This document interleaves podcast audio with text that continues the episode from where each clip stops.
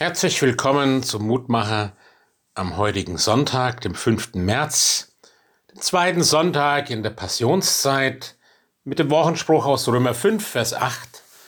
Gott erweist seine Liebe zu uns darin, dass Christus für uns gestorben ist, als wir noch Sünder waren. All you need is love, so haben die Beatles vor Jahren gesungen. Jeder Mensch braucht Liebe. Natürlich braucht er mehr als Liebe. Essen, Trinken, Kleidung, Arbeiten, Dach über den Kopf, Gemeinschaft und so weiter. Aber ohne Liebe ist alles nichts. Liebe, diese konkrete Zuwendung, diese erfahrbares, ja, Spüren von der Zuwendung eines anderen Menschen oder von anderen. Liebeserweise müssen wirklich Liebe transportieren und nicht nur Absichten und was auch immer. Davon redet unser Wochenspruch. Und er hat eine Besonderheit dabei im Blick. Gott hat sich dem Menschen zugewendet, als der Mensch mit Gott noch in Fehde, in Zwist lag, in Zwist, in der Auseinandersetzung, in der Ferne von Gott. Gott hat die Größe nicht nach Sympathie und Antipathie zu lieben, was bei uns oft der Fall ist.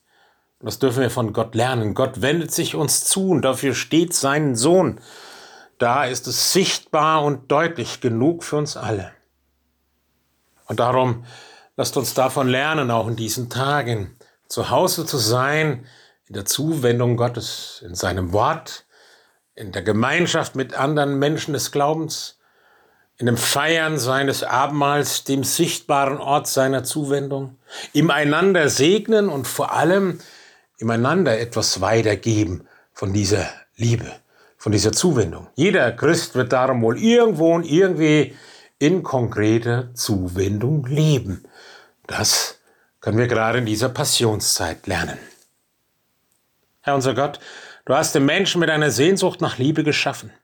Hilf uns, die Bedeutung dieser Sehnsucht zu erkennen und nach ihrer Erfüllung zu streben. Danke, dass du uns das in deinem Sohn, in seiner Hingabe deutlich gemacht hast.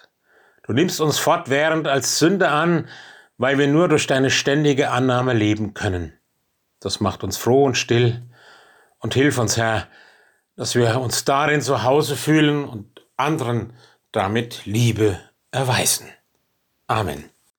Es grüßt Sie aus Bicken, Ihr Pfarrer Roland Friedrich.